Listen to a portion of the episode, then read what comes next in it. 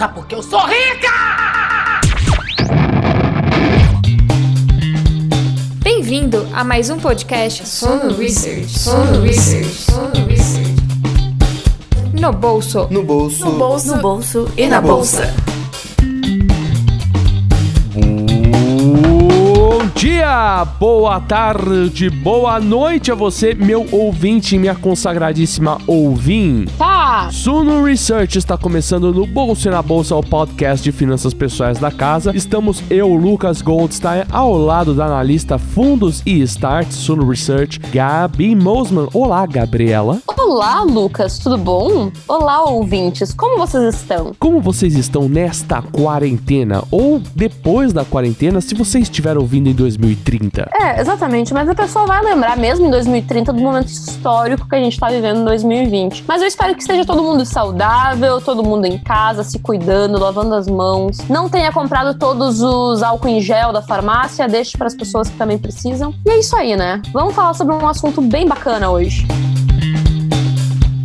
bem bacana, pois estamos cada um nas nossas casas e também quem está na casa dele é o editor-chefe do Suno Notícias, o Carlo Cauti. Olá, Carlo. Olá, gente. Olá, Gabi. Olá, Lucas. Tudo bom? Olá, ouvintes. Tudo, Tudo bom? Excelente presença de um jornalista econômico aqui, porque a gente quer saber como é a vida de um jornalista econômico, né, Gabi? Exato. A gente quer entender não só o que faz um jornalista, mas nossa parte aí que nos envolve, que é a economia, finanças, como que essa pessoa consegue lidar com isso, né? Porque é um perfil de jornalista bem difícil de achar hoje em dia. É, uma coisa bem diferentona, né, Carlo, em comparação com o que se vê por aí no jornalismo? Tão diferentona que eu vim de outro país, né? Que eu sou italiano, então eu vim direto da Europa para trabalhar aqui como jornalista, né? Não, mas é, é um perfil um pouco diferente da, da, já vou dizer, da normalidade do jornalismo, de quem sai de faculdade de jornalismo também. Muito poucos querem trabalhar com jornalismo econômico. Eu vejo isso quando a gente abre vagas no Notícias, que é até difícil recrutar gente, mas é porque também é uma questão muito técnica. Então, se estudar, além do jornalismo, economia. E já que muita gente diz que é de humanas e rejeita até as quatro operações de base, né, aritméticas, imagina nós que estudar o que, que é um juro composto, né? Exato. Já é difícil de encontrar gente que quer estudar economia, né? Ainda mais agora pegar alguém que é do jornalismo, que normalmente é algo que envolve outras capacitações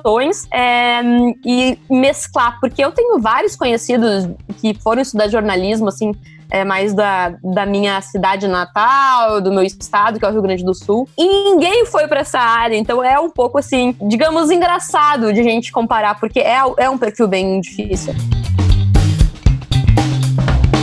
Eu vou fazer o papel aqui de entrevistadora porque eu tenho muita curiosidade. Carlo, conta a tua história um pouquinho pra gente, porque eu mesmo tenho muita curiosidade de entender porque o Carlo foi sair da Itália, vir pro Brasil e ser um jornalista econômico na Suno. Bom, eu me, eu me formei em Roma, eu fiz ciências políticas em Roma, porque na Itália não temos faculdade de jornalismo, né? E já na, na, na faculdade me interessava de economia, tanto que meu, meu TCC foi sobre uh, a economia, sobre macroeconomia, e uh, depois fiz o mestrado em relações internacionais, então também lá não estudei economias de RI, mas também tinha uma parte de economia no meio. E depois eu fiz um mestrado em comércio internacional. E aí eu comecei como jornalista em, uh, na, na, agência italiana de notícia, uh, que chama ANSA, uh, aqui no escritório de correspondência aqui em São Paulo. Depois voltei para a Itália, trabalhei em outra agência lá e depois voltei para o Brasil. Me ofereceram para voltar a trabalhar com eles aqui e acabei voltando para o Brasil em 2012 para trabalhar de novo na sede de correspondência em São Paulo da agência italiana de notícias Uh, nesse meio termo, eu também trabalhei na Comissão Europeia,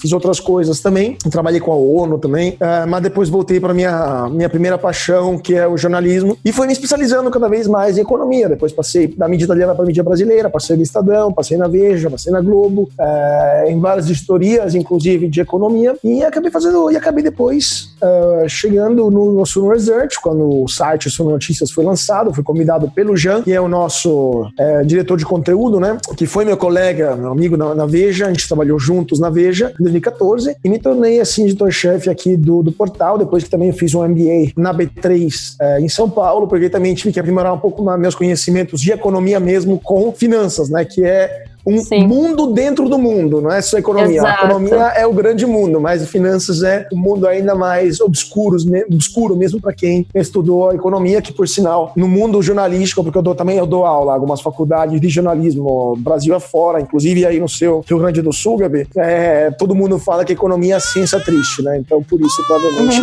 tem pouca gente querendo entrar nesse Verdade. Qual é a reação da Gabriela através deste desta provocação de Carlo Caucci? Mas eu concordo, porque assim, eu sempre gostei muito do assunto, né? Mas eu entendo a visão que muitos têm que falavam de economia, finanças, esse mundo cinza, escuro. Porque você mais lida assim com questões numéricas, é, de- sobre dinheiro, do que simplesmente questões humanas, né? Eu já ouvi muita gente falando sobre isso e tá tudo bem. Eu não me abalo com esse tipo de comentário. Tudo marmelada, é tudo marmelada, tudo cotada já. Carlo, o que, que é um jornalista e qual é a rotina dele? Me conta. Bom, um jornalista é uma pessoa que, de fato, tem alguns problemas porque decidiu entrar nessa É carreira. chata. Não. É, não, acho Dizem que algum todo problema. jornalista é chato. Tem que ser chato É. pra ser bom. E deve ter alguma patologia também a nível psicológico, porque senão não, não, não, não entra nesse mundo de loucura, né? Não, brincadeira. Muito chato! Aguento mais! Ele é uma pessoa muito curiosa, primeiramente, uma pessoa que quer entender o porquê do mundo, entender as coisas, e quer escrever também, quer que os outros entendam também, né? E algumas vezes também quer, tem a, a pretensão de mudar um pouco o mundo, especialmente as coisas que lhe incomodam. Mas isso, é, se isso aí chegar primeiro da vontade de entender, de descrever, aí temos um problema. Mas enfim, jornalista é basicamente isso, é uma pessoa muito curiosa, é uma pessoa que gosta também de ler e de escrever, né? porque são as ferramentas nosso trabalho, assim como para os economistas as ferramentas são os números, são as operações, né? São as teorias econômicas, as ferramentas do jornalista são as palavras. O jeito, a retórica também, algumas vezes, quando depende da matéria, mas, mas especialmente o estilo de escrita para que todo mundo possa entender. Eu sempre digo para os meninos no Sul Notícias, a gente tem que escrever como se estivéssemos escre- escrevendo para o CEO de uma empresa, mas também para a empregada doméstica é, que veio aju- ajudar em casa outro dia. Todo mundo tem que entender, então, aí o estilo tem que ser simples, tem que ser claro e a gente tem que ter pleno domínio do estilo de escrita. Então, é um pouco isso. Essa galera ah, que quer entender e descrever melhor o mundo. Como é que acaba sendo uma redação?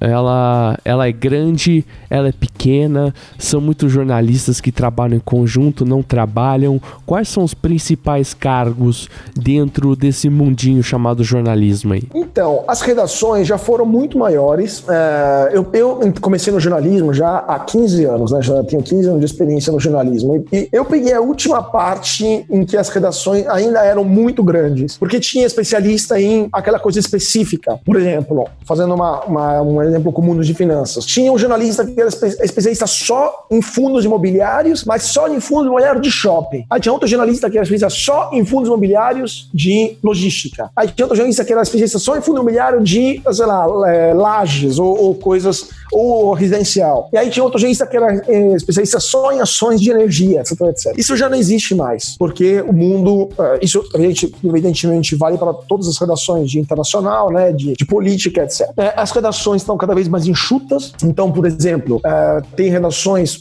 ainda grandes como Estadão, como a Folha, etc., é, que ocupam ainda prédios inteiros. Quem mora em São Paulo e, e passa na marginal do Rio Tietê pode ver ainda o prédio gigantesco, majestoso, né? quase, quase, eu diria, um prédio icônico, que é do estado de São Paulo, que fica na marginal Tietê, e logo em seguida, o prédio da Editora Abril também, né? onde fica a Veja e outros, outros veículos também da Editora Abril. É, esses prédios eram inteiramente ocupados, andares inteiros por jornalistas. Hoje já isso não faz muito mais sentido. As redações são muito menores, porque os jornalistas têm que ser muito, muito mais é, multitasking, eles têm que saber um pouco de tudo, mas eles especialmente têm que saber onde procurar informação, porque as redações não têm mais os mesmos recursos que tinham antes, porque a propaganda migrou muito para a internet, né? 75% ou 85% às vezes da propaganda é, vai para o Facebook e o Google, então isso perdeu muito a propaganda, a- a- a- os jornais, né? E também não faz mais sentido ter tanta gente assim com a facilidade de encontrar informações, eh, seja na internet que em outros meios. Então, basicamente, as redações estão cada vez menores e a gente mostrou notícias que é uma redação muito nova, muito jovem também, e ana- anagraficamente muito jovem, não era muito jovem, trabalhando.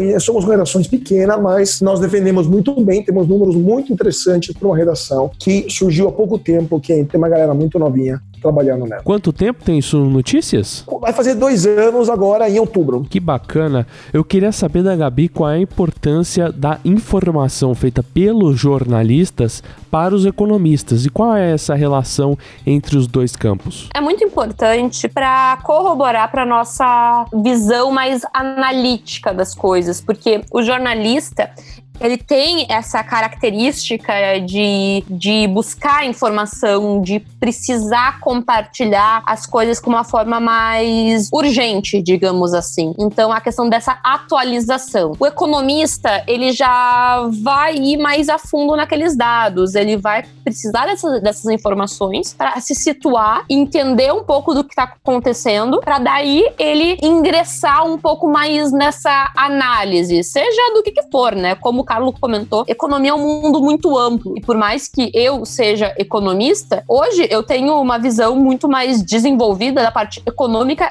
dentro de finanças, né? Nesse segmento de mercado financeiro. Porque dentro da economia existem vários setores, né? Mas eu, eu entendo que é meio que essa necessidade realmente do desse apoio, desse conjunto de de trabalhos. Uma coisa que eu queria perguntar para o Carlos é entender um pouquinho dessa como que foi a mudança da forma de se gerar conteúdo como um jornalista, de como se fazer o jornalismo, porque como ele comentou, hoje é mais fácil de buscar informação. Sim, então a gente não precisa ter mais jornalistas como tinham bem antigamente, precisar ir na rua, buscar informação, buscar esses dados. Hoje a internet está aí, mas também tem uma mudança do, da necessidade de geração de, de informação também. Gente precisa ser muito mais dinâmico e fazer a coisa mais imediato, né? Antigamente a gente ia ter que esperar até o outro dia pro jornal, tá na nossa casa. Hoje tá tudo na internet meio que de uma forma dinâmica já, né? Eu queria entender um pouquinho como, como o que, que mudou é, na formação, no jeito de um jornalista trabalhar e, e, fazer do jornalismo. Pois é, ótima pergunta, Gabi. Mudou muito porque o jornalismo virou radicalmente, né? Com essa internet, com esse real time que a gente vive, né? Tempo real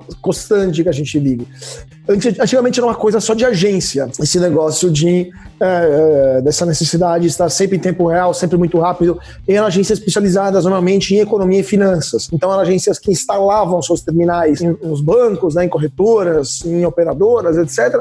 E as pessoas olhavam por esses terminais as notícias que apareciam como pequenas linhas, né? Então, eram notícias muito curtas, geralmente uma linha, é, com até acrônimos ou, ou, ou é, redução de texto, né? Por exemplo, fazer o exemplo do petróleo. É, agora, o petróleo tem dois tipos, o Brent e o WTI. Nesse caso, só escrevia só WTI. Então, uma coisa muito para iniciados, né? Quem sabia o que era WTI, quem entendia o que significava a notícia. Então, era uma coisa muito específica, muito setorial. Agora, as coisas mudaram com a internet. Todo mundo está super conectado sempre, toda hora do dia e da noite. A demanda de informações aumentou e aumenta, especialmente em épocas é, como essa que estamos vivendo, época de crise, né, época de incerteza. Então as pessoas passaram a pedir outro tipo de informação. Tanto que os, as, vamos dizer assim, os canais tradicionais, como por exemplo jornais impressos, é, mas também os jornais em PDF no dia seguinte, né?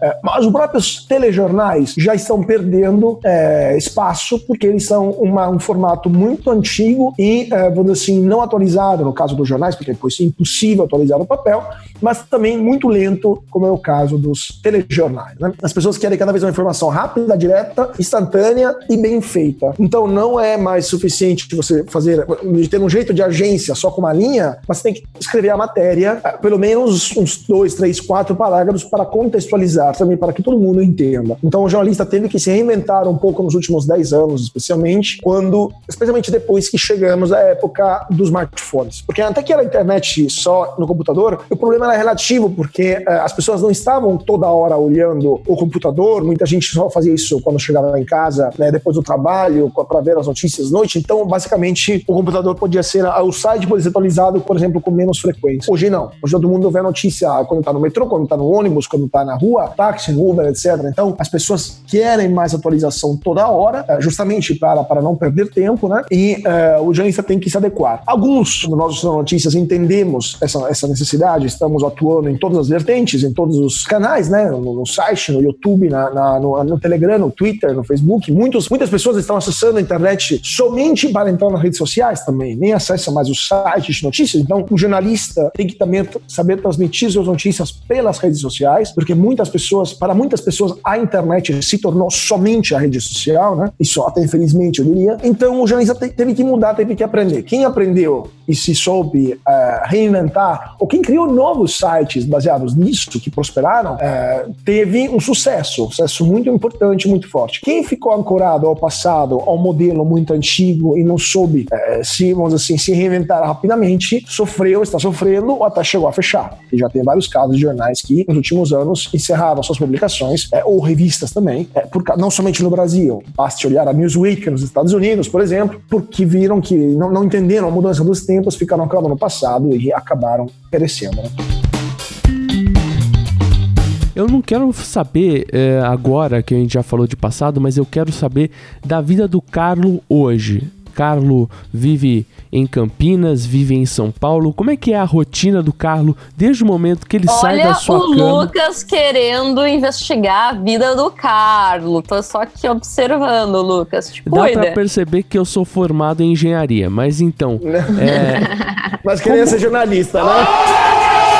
Como a, como a carreira de Carlo Cauti, não somente quando ele entra no trabalho, mas quando ele acorda, ele segue trabalhando até dormir? Como é que funciona o jornalista? O jornalista funciona de maneira muito louca, né? Com muito, com muito remédio e muito café, basicamente. É. Não, brincadeira, muito café. Não, não muda muito pra a minha vida, tá? Mas vamos lá. Não, não, mas assim, eu moro em São Paulo, né? Eu tenho meu, meu buen retiro, como se diz em espanhol, lá, lá, em Campinas, no interior, que eu passo aqui meus fins de semana e agora a quarentena, fugindo um pouco da loucura da, da capital mas eu moro em São Paulo, eu acordo muito cedo de manhã, porque as notícias começam muito cedo, e a galera do Sul Notícias também entra muito cedo, meus meninos começam a trabalhar já às seis da manhã, já atualizando o site com os, as é, notas que as empresas soltam em seus sites durante a noite, depois que o mercado fechou. Muitas empresas acabam publicando essas coisas durante a noite, então é fato relevante, alguns balanços também, ah, e eles já às seis da manhã já estão atualizando o site para quem acorda, é, quem acorda e opera no mercado já está tudo com as informações prontas para poder tomar suas decisões. É, então eu já acordo e já a primeira coisa que faço é olhar é, o telefone para ver se tem mensagem de alguém da redação com algum problema, alguma bomba estourando, e depois eu vejo as notícias é, do dia. Então minha, minha vida basicamente começa com notícia, prossegue com notícias durante o, o dia, né? Desde que eu, eu entro na redação é, até que o momento que eu saio, é, e também quando estou, por exemplo, correndo na academia ou, ou travado no trânsito, sempre aproveito para jogar o olho para ver o que está acontecendo ou também ficar atualizado, ou, ou, ver algum, algum vídeo para melhorar também meu conhecimento sobre algum tema específico, porque é, é sempre bom saber mais do que o nosso. Assim, bom, não, é necessário, indispensável, fundamental saber mais do que nossos leitores, porque se você não souber mais, você não tem o direito de escrever sobre aquele assunto para pessoas é, que, teoricamente, sabem mais ou igual a você, né? Então a gente tem que estar sempre super atualizado, super dentro do da questão, muito mais aprofundado do que as matérias que aparecem por aí, né? Então, ler muita coisa, ver muito vídeo sobre isso, é, é, é se atualizar, ouvir, escutar podcasts, né? Então, é basicamente isso, estar sempre 100% ligado e atualizado no que está acontecendo. Você falou, Carlos, sobre a tomada de decisão que é feita nas pessoas com base no jornalismo. Eu queria saber, uma vez o jornalismo está mudando, o jornalismo perdeu certo espaço publicitário para a internet internet, mas o jornalismo econômico, o jornalismo financeiro, ele continua sendo importante para as pessoas que tomam as decisões. Você acaba percebendo que essa relevância do jornalismo econômico continua sendo e como ela se dá no dia a dia. Quando você vai conversar com alguém, quando você vai tomar um contato com alguma fonte, que é algo que eu gostaria de saber também, como é que funciona isso? Então, acho que o jornalismo econômico é cada vez mais importante, nesse momento específico é muito importante para para uh, não somente a questão macro, mas também para o dia a dia das pessoas. Uh, o Brasil tem um relacionamento de amor e ódio com o jornalismo econômico, eu diria, porque se, por exemplo, nos anos 80, começo dos anos 90, com a época da hiperinflação, uh, o jornalismo econômico dominava as cenas, né, até por questões muito práticas, porque eles publicavam, por exemplo, os preços dos produtos nos jornais e as inflações diárias, que era a época de hiperinflação, né? depois da estabilização do real, acho que perdeu um pouco de espaço e as pessoas começaram começaram a se interessar menos, então teve uma época de menor interesse. E a economia uh, voltou, a ter, voltou a ter, voltou a ter seu espaço que, que, que lhe pertence, né? A partir dos anos, dos anos 2000, 2010, assim, para frente, 2014 até, quando o Brasil começou também a ter problemas econômicos, né? E agora, cada vez mais, o econômico é o príncipe, de quase, do jornalismo, porque uh, as pessoas, não somente a questão macro, o governo tomar decisões na base disso, mas também as pessoas tomam decisões no seu dia a dia para investimentos, especialmente. A gente está vendo uma, uh, um aumento do número de investidores, especialmente na Bolsa de Valores, mas não somente lá, também no mercado imobiliário, etc. Pessoas saindo da renda fixa, onde simplesmente colocavam dinheiro e esqueciam o dinheiro lá, né? Então não precisava de muita informação. Para eles era só renda fixa, poupança, tesouro direto e acabou. Agora não, agora as taxas de juros baixaram sensivelmente, então as pessoas têm que saber o que está acontecendo para tomar as melhores decisões. E isso então está levando um aumento de interesse no jornalismo econômico, especialmente nas finanças, né? no mundo das finanças. Mas para fazer somente dois exemplos para você, Lucas. A gente deu uma matéria, nosso repórter especial, Vinícius, deu uma matéria um tempo atrás sobre uma fraude contábil é, na área varejo. Fomos em exclusiva né, nacional sobre essa, com essa matéria. Logo que demos essa matéria, a varejo chegou a cair 9% a, é, as ações na bolsa. Então as pessoas olham para a notícia e tomam a decisão de vender ou comprar ações na base da notícia que eles recebem, porque eles confiam que a gente tem informação correta, tem informação clara, não tem segundas intenções, uh, e uh, fizemos uma, uma, apuração bem feita, então toma decisão na base disso. É uma pergunta, essa fraude foi apurada? Ela, ela realmente aconteceu? Foi apurada, claro, aconteceu. A gente não dá a notícia sem ter 100% de checagem. A gente checou e rechecou aquela matéria mil vezes. O, ah, não, uh, é, em matéria também da Via Varejo, porque sim. deve ter acontecido uma investigação depois. Sim, então.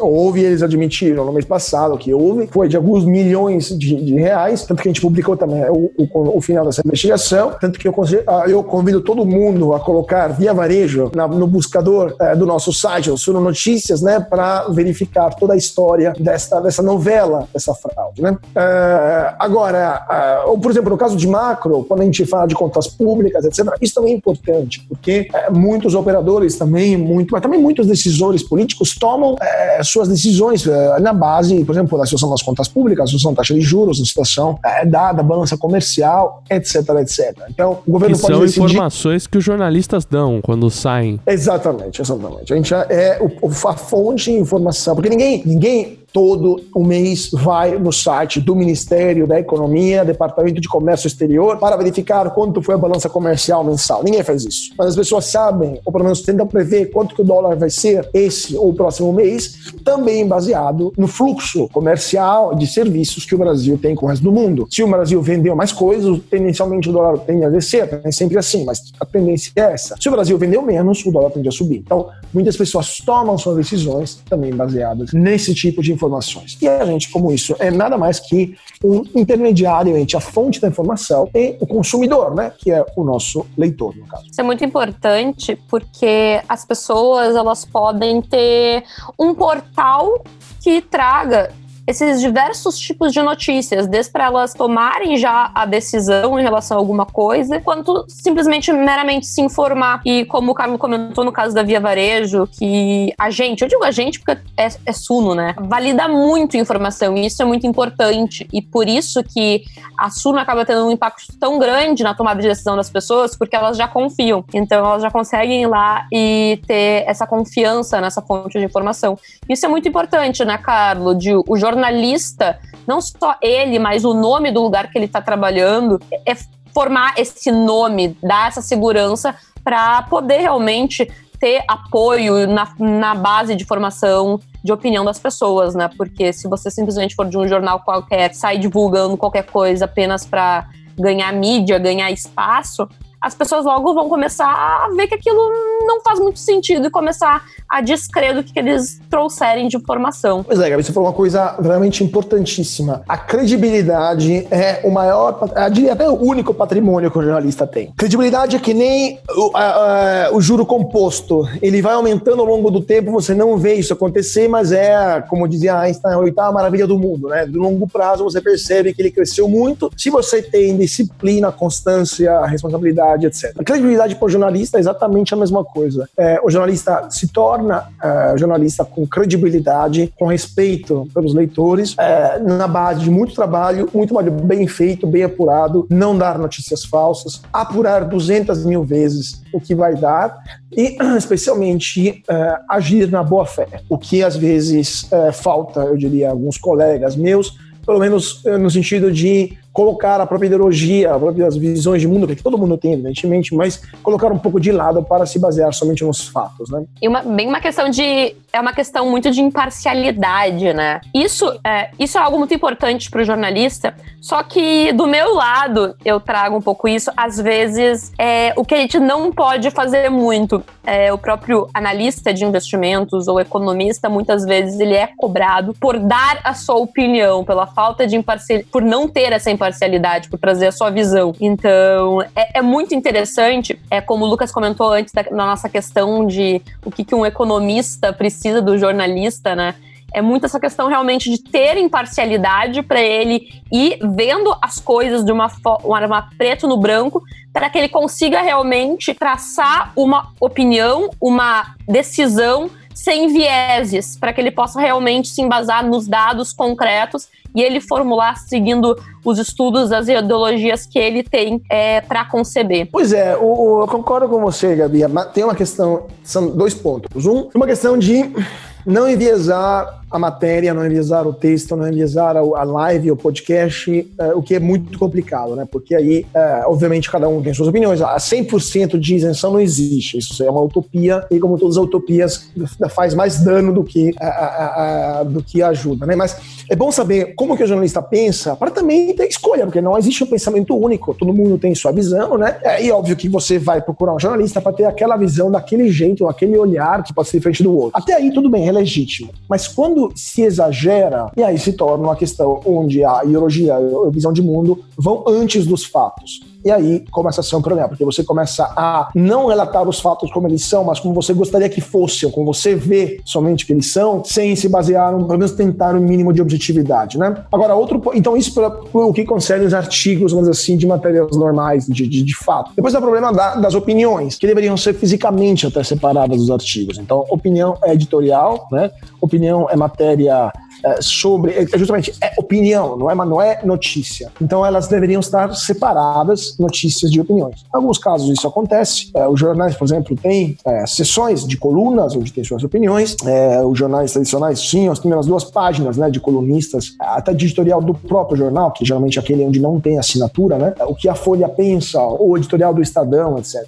Mas cada vez mais, infelizmente, acontece que os jornalistas acabam colocando suas opiniões nas matérias matérias, o que acaba hum, fazendo perder muito a credibilidade para, não somente para o jornalista em si, mas para toda a categoria jornalística, o que é um grande problema, porque é, eles evidentemente estão, é, não estão entendendo qual que é o nosso objetivo em nossa profissão, que é informar, não, é, como que chama, indoutrinar, né, fazer militância no jornalismo, de um lado e do outro, quer dizer. Também pode acontecer do jornalista acabar escolhendo aquele professor, aquela fonte que concorda com a visão dela, já trabalhar esse viés de confirmação antes mesmo de produzir a matéria? Com certeza, isso com certeza. Muitos jornalistas já começam a matéria tendo o, é, em, em, mente onde que eles querem ir com aquela matéria. Agora, é legítimo você escolher o professor que mais lhe agrada, etc. Mas sempre tem que ter o outro lado. Isso vale, seja para matérias, por exemplo, voltando ao exemplo da Via Varejo, sempre escutar o outro lado, no caso da empresa que você está falando, mas também sempre escutar os dois lados de visões opostas, né? Por exemplo, o governo de um lado e a ONG do outro, passar um exemplo, ou é um professor de economia de, de uma Unicamp de um lado, professor de economia do INSPER do outro, para ter, ou da FGV do outro, para ter visões de mundos diferentes.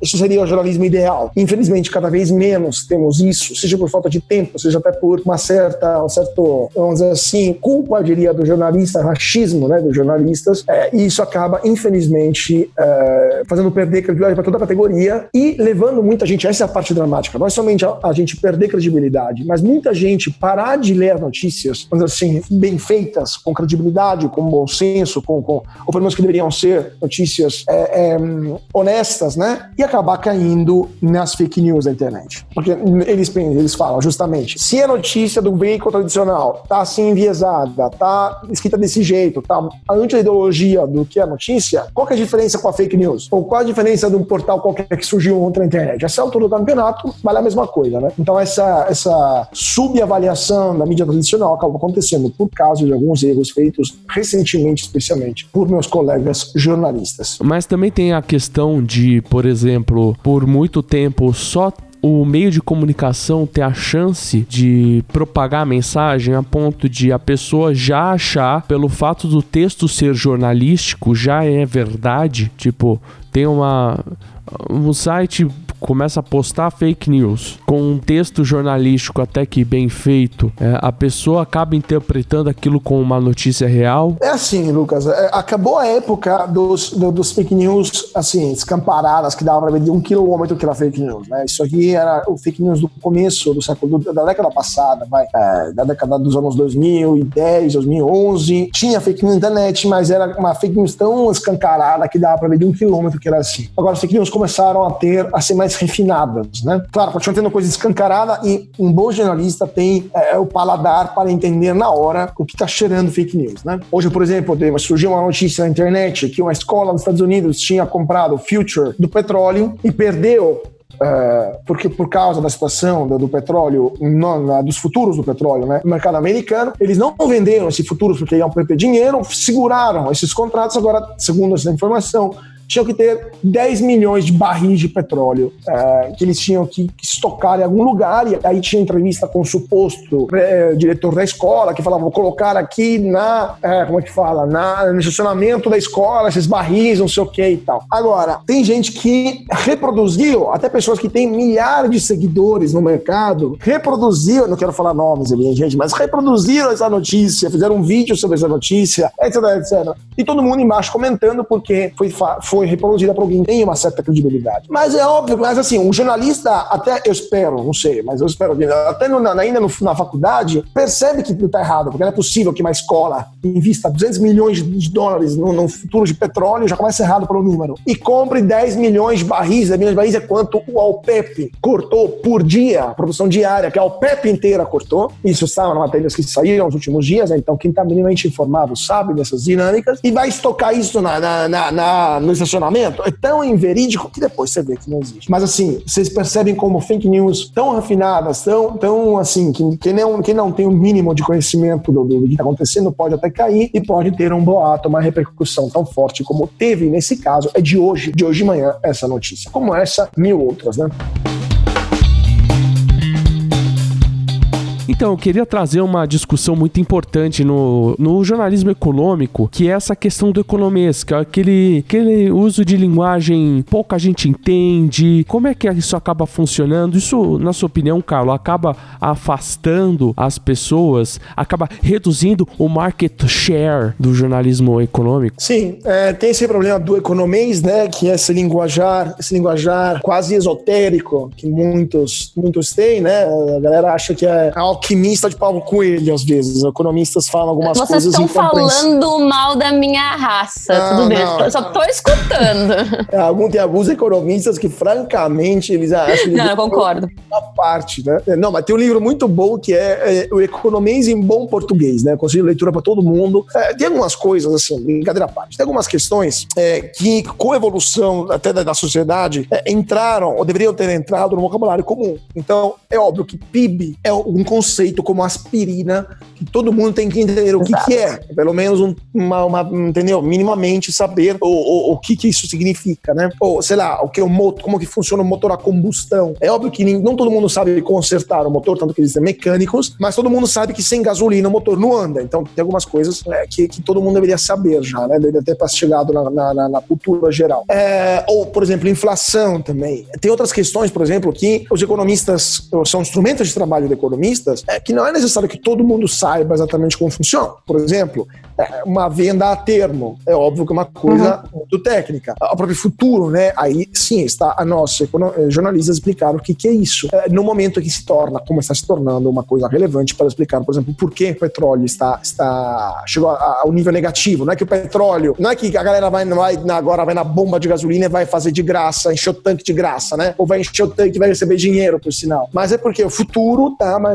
foi negativo, explicaram por que isso aconteceu, etc, etc. E mostrar por que é um caso muito atípico, muito específico. Então, algumas questões é, que as pessoas, ou, por exemplo, todo mundo tem que saber mais ou menos o que é uma ação de uma, de uma empresa. O conceito de ação, ou seja, uma fração do, do capital daquela empresa, conceito simples, todo mundo deveria saber. Agora, não todo mundo tem que saber, por exemplo, o que é uma unit de uma empresa, o que uma Exato. diferencial entre ação ordinária e ação preferencial, essa, o que qual é a diferença entre dividendo e juros sobre capital próprio. São questões, evidentemente, um pouco mais técnicas para, para quem já está mais dentro do, do, do, do argumento. Mas é nosso, nosso dever como jornalista também explicar isso. O que eu contesto um pouco aos economistas, especialmente do mercado financeiro, é que eles fazem algumas vezes até de propósito isso, para não somente se mostrar uh, iniciados né, uh, de, desse, desse ambiente uh, muito de elite, mas também para evitar que outras pessoas entendam muitas vezes. Isso também para favorecer, seja o conúbio entre eles, até com algumas coisas ilegais, como a gente viu no passado, não só no Brasil, mas também nos Estados Unidos, etc., mas também para uma certa forma de cooptação de pessoas que pensam como eles, né? Fazer um, meio que uma panelinha, vamos dizer assim. Então, isso é um pouco é o que eu contesto para especialmente quem trabalha no mercado financeiro. Exato. E eu vejo, assim, duas movimentações disso tudo que eu acredito que tá mudando, ainda mais com essa parte da questão da internet, educação financeira tá começando a ser disseminada. Mas tem conceitos que deveria estar tá no vocabulário de todo mundo que não está. Próprios juros, as pessoas não sabem o que é um juro composto, não sabem o que é a Selic, a taxa básica de juros. Isso deveria ser de conhecimento de todos, tá? Então, isso, falar sobre isso, não é o economista, porque isso é são conceitos que deveriam ser conhecidos. Mas agora, e eu acredito que as pessoas, sim, elas estão começando a ficar mais. Isso está começando a ficar um pouco mais palpável para elas, pelo até pela expansão de conhecimento financeiro. Mas eu concordo muito com o Carlos de a gente ver muitas pessoas é, utilizando-se de vocabulários complicados para realmente dar essa visão aí de ter mais conhecimento, de poder ter uma posição um pouco mais aparentemente privilegiada, quando que na verdade você está dizendo a mesma coisa. Por que você vai dizer A se você pode dizer B, que significa a mesma coisa, mas é algo muito mais simples? Então a gente vê muitas pessoas é, buscando um vocabulário mais difícil simplesmente para que as massas não compreendam ela. Isso eu fico com muita isso me entristece um pouco por eu ver que eu, eu sou dessa raça, digamos assim, e quando a gente está tentando realmente trazer o conhecimento para as pessoas de uma forma mais simples, sabe? De trazer é, mais compreensão para as pessoas. Não, mas eu concordo com você, Gabi. Eu acho que a Suno é de fato diferente, até antropologicamente, diria, porque a gente tem uma missão de trazer cada vez mais pessoas no mercado financeiro, enquanto quem já está dentro muitas vezes nem quer muita concorrência, né? Não quer muita, muito enchimento de saco, vamos dizer assim. Agora, o, o nosso, nossa missão, nosso objetivo é totalmente outro, porque lembramos que no Brasil, menos de 1% da população investe hoje na Bolsa de Valores de São Paulo. Então, nosso objetivo é justamente aumentar esse número de pessoas que investem e para investir, obviamente, tem que fazer isso com consciência, entender o que tá, onde está colocando o seu dinheiro, né? Então, nossa missão é quase uma missão de cunho social, diria ser, uma evangelização das pessoas para os termos econômicos, quando quem já está operando lá, é, até não tem nem, nem capacidade para ensinar, porque de fato ensinar precisa de uma certa, de uma certa disponibilidade disponibilidade e capacidade que nem todo mundo tem, né? Então, de fato, tem economistas e economistas, tem economistas que são mais, assim, elitistas, eu diria eu, e tem economistas que são mais abertos a é, para, para o é, ingresso no, nesse mercado, que de fato é uma das, daqui a pouco, únicas soluções para você é, preservar o valor do seu capital e aumentar o seu patrimônio, né? É, porque já acabou a época de vacas gordas do, da Selic, que na verdade eram vacas, é, vacas absurdas, eu diria eu. Vacas obesas, né? Vacas obesas e absurdas, vacas surreais, né? Para o tamanho da Selic que estava no Brasil. E chegou, o Brasil está se tornando um país mais normal, mais pessoas ingressando na bolsa, mais pessoas se interessando por questões de economia do dia a dia. Ninguém tem que fazer uma equação, é, não sei, nem tem que calcular na mão o juro composto, mas tem que entender a importância disso no longo prazo. Falando em economias, esse podcast ancorou suas expectativas, Carlos? O que, que você esperava desse papo? Não, o podcast está ótimo, papo super legal, super, super interessante. Eu acho super útil também para o nosso público, para também entender como é que é um pouco mais a nossa rotina na redação do Sul Notícias e também conhecer um pouco mais a gente aqui da Sul Research. Gostaria de fazer a, com a Gabi uma iniciativa de abrirmos uma caixa de perguntas no Instagram para conseguirmos pegar o Carlos no contrapé num outro momento, né? Estou à disposição. O jornalista adora desafios, então vamos fazer um teste aí de conhecimentos. Vamos abrir uma, uma um quadro assim de pergunte para o Carlos. Você tem, tem uh, algo da redação que vocês acabam colocando no arroba Suno Notícias? É que quando tinha uma redação, né? Porque agora tá todo mundo de casa. Não, não, ainda tem uma redação, mas a redação é simplesmente delocalizada, vamos assim, que nem a, a, a, o mercado de trabalho moderno, tá delocalizado. Não, brincadeira à parte, a gente coloca as, todas as notícias importantes no Instagram, arroba Notícias, vai lá, você vai encontrar, seja nos stories que nas, nas postagens, todas as notícias que a gente dá, as mais relevantes. Nosso Twitter também tá lá, com todas, tudo aquilo que a gente publicar, tudo 100% lá direto pro Twitter. Uh, e também nosso site, tudo lá. Mas o Instagram, sim, é uma ótima fonte para mandar notícias, para mandar perguntas pra gente. Gabi, gostou desse podcast? Eu sempre gosto, né? Como é que eu não vou gostar? Como eu consigo chegar até Gabi Mossman no Instagram, no Twitter, na vida? Arroba Gabriela Mosman no Instagram, no YouTube, no Facebook. Facebook eu não tenho utilizado muito, né? Mas também no Twitter. Então, Gabriela Mosman, Mosman é M-O-S-M-A-N-N. É só chegar lá, me manda um inbox, me manda uma mensagem que eu respondo todo mundo. Não se esqueça, deixe o seu like neste episódio de No Pulso e na Bolsa, siga o nosso podcast e principalmente siga o. Não, não principalmente, mas se você quiser, você pode seguir o Lucas Goldstein por aí, tá certo?